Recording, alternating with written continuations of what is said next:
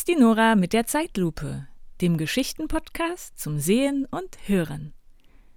Kennst du das, dass du manchmal eine Idee hast und deine Eltern sagen Nein? Du willst irgendetwas basteln oder machen oder jemanden einladen oder einen Film schauen und Mama oder Papa sagen Nein.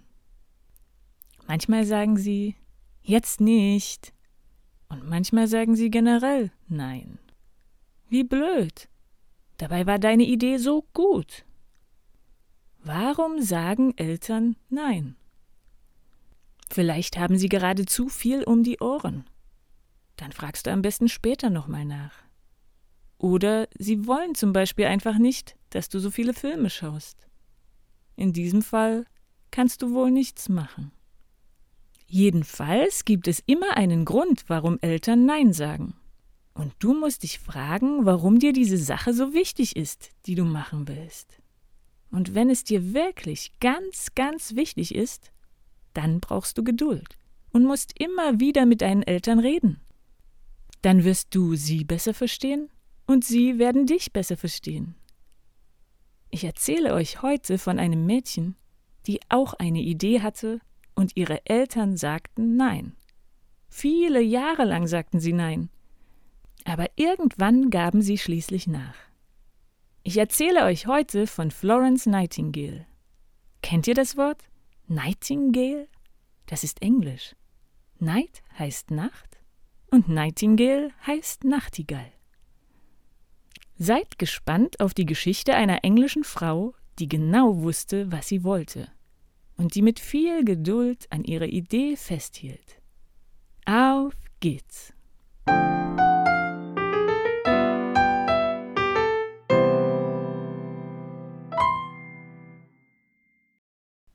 Soll ich dir erzählen, was der Pfarrer am Sonntag im Gottesdienst gesagt hat? fragt Florence ihre Mutter. Aber auf Französisch? Nur zu, lacht die Mutter. Die weiß, welchen Spaß Florence an Fremdsprachen hat. Und so erzählt das neunjährige Mädchen auf Französisch alles, was sie in der Kirche gelernt hatte. Sie findet es toll, ihr gelerntes Französisch auch anzuwenden. Sie spricht nicht nur Französisch, auch Italienisch, Deutsch und natürlich Englisch, ihre Muttersprache. Florence Nightingale wird vor ungefähr 200 Jahren in England geboren. Sie wächst in einer reichen, einer adeligen Familie auf und sie ist begabt. Neben dem Sprachenlernen mag sie auch Mathematik besonders gern. Und sie liebt es, Dinge genau zu beobachten.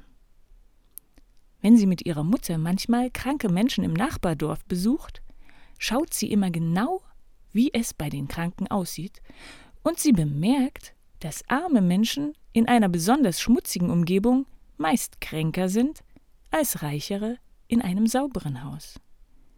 Ich glaube, das soll einmal mein Beruf werden, denkt sie. Ich will den armen, kranken Menschen helfen. Mama, Papa, jetzt weiß ich, was ich werden möchte, sagt sie also eines Tages zu ihren Eltern. Ich möchte Krankenschwester werden. Das kommt überhaupt nicht in Frage, sagt die Mutter. Krankenschwester ist kein guter Beruf für dich. Du sollst etwas Ordentliches werden. Vor allem sollst du einen Mann finden, der zu dir passt. Die Eltern verbieten ihr also, ihren Traumberuf zu lernen. Krankenschwester ist tatsächlich kein angesehener Beruf in dieser Zeit in England. Es ist eine Arbeit für Leute, die sonst keine Arbeit finden. Die meisten Krankenschwestern sind überhaupt nicht ausgebildet. Sie wissen fast nichts über Krankheiten und wie man Kranken hilft. Aber Florence bleibt bei ihrem Plan. Ich will Krankenschwester werden, und zwar eine gute. Trotz des Verbots ihrer Eltern liest sie heimlich, so viel sie nur kann, über die Krankenpflege und über alles, was mit dem Thema Medizin und Gesundheit zu tun hat. Wie wechselt man Verbände? Woher kommen überhaupt die Krankheiten? Und warum wird man krank? Als sie erwachsen ist, reist sie in andere Länder zum Beispiel nach Griechenland, nach Frankreich und auch nach Deutschland. Und auf ihren Reisen besucht sie immer auch Krankenhäuser, um etwas zu lernen. In Athen, der Hauptstadt von Griechenland, lernt sie ihre beste Freundin kennen, eine kleine Eule. Eines Tages sieht sie, wie Kinder eine kleine schwache Babyeule necken, die aus dem Nest gefallen ist. Sofort eilt sie hin. Sie gibt den Kindern ein bisschen Geld und nimmt die Eule in ihre Obhut. Sie füttert und pflegt sie, bis sie wieder zu Kräften gekommen ist. Athena, so nennt sie die Eule, wie schön, dass ich dich gefunden habe. Florence ist oft traurig und unsicher, aber Athena bringt sie zum Lachen. Na komm her. Ja, hier auf meinen Finger. Ja, genau, so gefällt es mir. Und jetzt machen wir einen Spaziergang. Aber dabei musst du in meiner Tasche sitzen. Schaffst du das? Dann nehme ich dich mit. Klar schafft Athena das. Einen Spaziergang durch Athen lässt sie sich nicht entgehen. Sie setzt sich in ein Täschlein genau in ihrer Größe. Ihren Kopf streckt sie heraus, damit sie alles gut sehen kann. Zurück in England staunt ihre Familie nicht schlecht, als Florence ihnen Athena vorstellt. Sie ist die liebste und intelligenteste Eule, die es gibt auf der Welt, verkündet sie. Mit der Zeit verstehen die Nightingales auch ihre Sprache. Wenn sie frech ist, bellt sie wie ein Hündchen. Wenn sie stolz ist, jauchzt sie. Fühlt sie sich wohl, dann schnurrt sie leise. Und wenn sie sich ärgert, dann murrt sie ganz deutlich. Athena bringt Freude ins Hause Nightingale. Manchmal macht sie auch Quatsch. Ihr Lieblingskunststück ist es, eine Rosenvase herunterzuwerfen und dann mit der schönsten Rose an die Zimmerdecke zu fliegen. Alle müssen darüber lachen. Es dauert noch einige Jahre. Florence ist nun schon 32. Da erlauben ihr die Eltern endlich, ihren Traumberuf auszuüben, also Krankenschwester zu sein. Und sie wird nicht nur Krankenschwester, sondern sie übernimmt schon bald die Leitung eines ganzen Krankenhauses. Das Wichtigste, wofür sie sorgt, ist eine bessere Hygiene. Also, dass alles ganz sauber ist im Krankenhaus, dass die Verbände und alle Geräte sauber sind und dass sich alle Ärzte und Krankenschwestern nach jedem Patienten die Hände waschen. Das ist wichtig, damit es den Menschen im Krankenhaus besser geht. Dann hat sie einen Plan.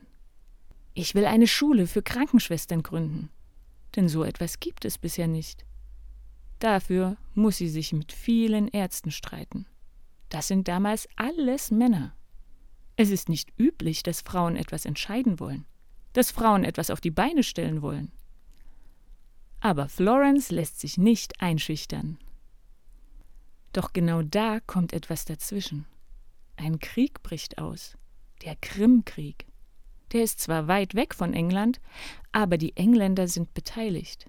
Es ist ein Krieg in der Gegend von der heutigen Türkei. Es gibt so viele Verletzte und Tote. In England hört man diese schrecklichen Nachrichten. Es steht in allen Zeitungen. Man liest, dass die meisten Soldaten sterben, weil ihre Verletzungen nicht gut versorgt werden. Im Lazarett, dem Krankenhaus für Soldaten, ist es dreckig. Es gibt keine richtigen Toiletten, nicht genügend Betten und kein ordentliches Essen. Auch Florence liest all das in der Zeitung. Sofort denkt sie, dort muss ich helfen. Der Kriegsminister gehört zu ihren Freunden, also fragt sie ihn. Ist es möglich, dass ich den Soldaten dort helfen kann? Interessanterweise hatte der Kriegsminister im gleichen Moment dieselbe Idee. Er hatte schon einen Brief geschrieben, in dem er Florence fragt, ob sie nicht helfen kann. Alles passt also zusammen. Und so macht sich Florence zusammen mit ungefähr 30 Krankenschwestern auf den Weg. Natürlich kommt Athena auch mit. Es ist eine lange Reise mit dem Schiff von England bis in das Gebiet der heutigen Türkei. Als Florence dort ankommt, sieht sie es gleich. Wir brauchen mehr Betten, Decken, Eimer, Waschmittel und Waschbürsten. Immer wieder schreibt sie diese Wünsche an den Kriegsminister in England. Manches kauft sie von ihrem eigenen Geld. Die Offiziere, die Männer also, die in der Armee das Sagen haben, machen sich über Florence lustig. Was kommt hier für eine Frau und will alles verändern? Aber Florence ist sich sicher. Ich bin auf dem richtigen Weg. Und wenn ich all diese Dinge durchsetze, um den Soldaten zu helfen, dann wird es vielen von ihnen schnell besser gehen. Und viele werden überleben. Und sie erreicht, was sie will. Den Soldaten geht es schon bald besser. An manchen Tagen ist Florence erschöpft und traurig. Dann lässt sie sich von Athena trösten. Du bist die beste Freundin, die ich finden konnte, sagt sie immer wieder zu ihrer kleinen Eule. Aber auch der Glauben gibt ihr Kraft. Sie weiß ganz tief drinnen, Gott möchte, dass ich diese Arbeit tue. Und oft betet sie. Gib mir Kraft für meine Arbeit. Gib mir sanfte Hände, ein gutes Herz und eine geduldige Seele. Schenke mir deinen Segen, o oh Gott. Besonders für die Nächte braucht sie Kraft, denn den Nachtdienst übernimmt Florence allein. Sie will unbedingt verhindern, dass es Liebschaften zwischen den Soldaten und den Krankenschwestern gibt. Nachts darf nur sie die Krankenstation betreten. Und so geht sie mit einer Petroleumlampe von Bett zu Bett, um nach den Kranken zu schauen. Die Soldaten nennen sie deshalb die Lady mit der Lampe.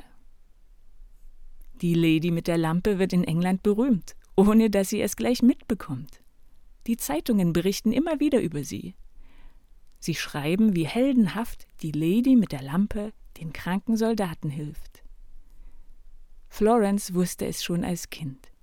Ich will den Kranken helfen. Und sie hat an ihrem Ziel festgehalten, auch als die Eltern lange dagegen waren. Welche Idee hast du?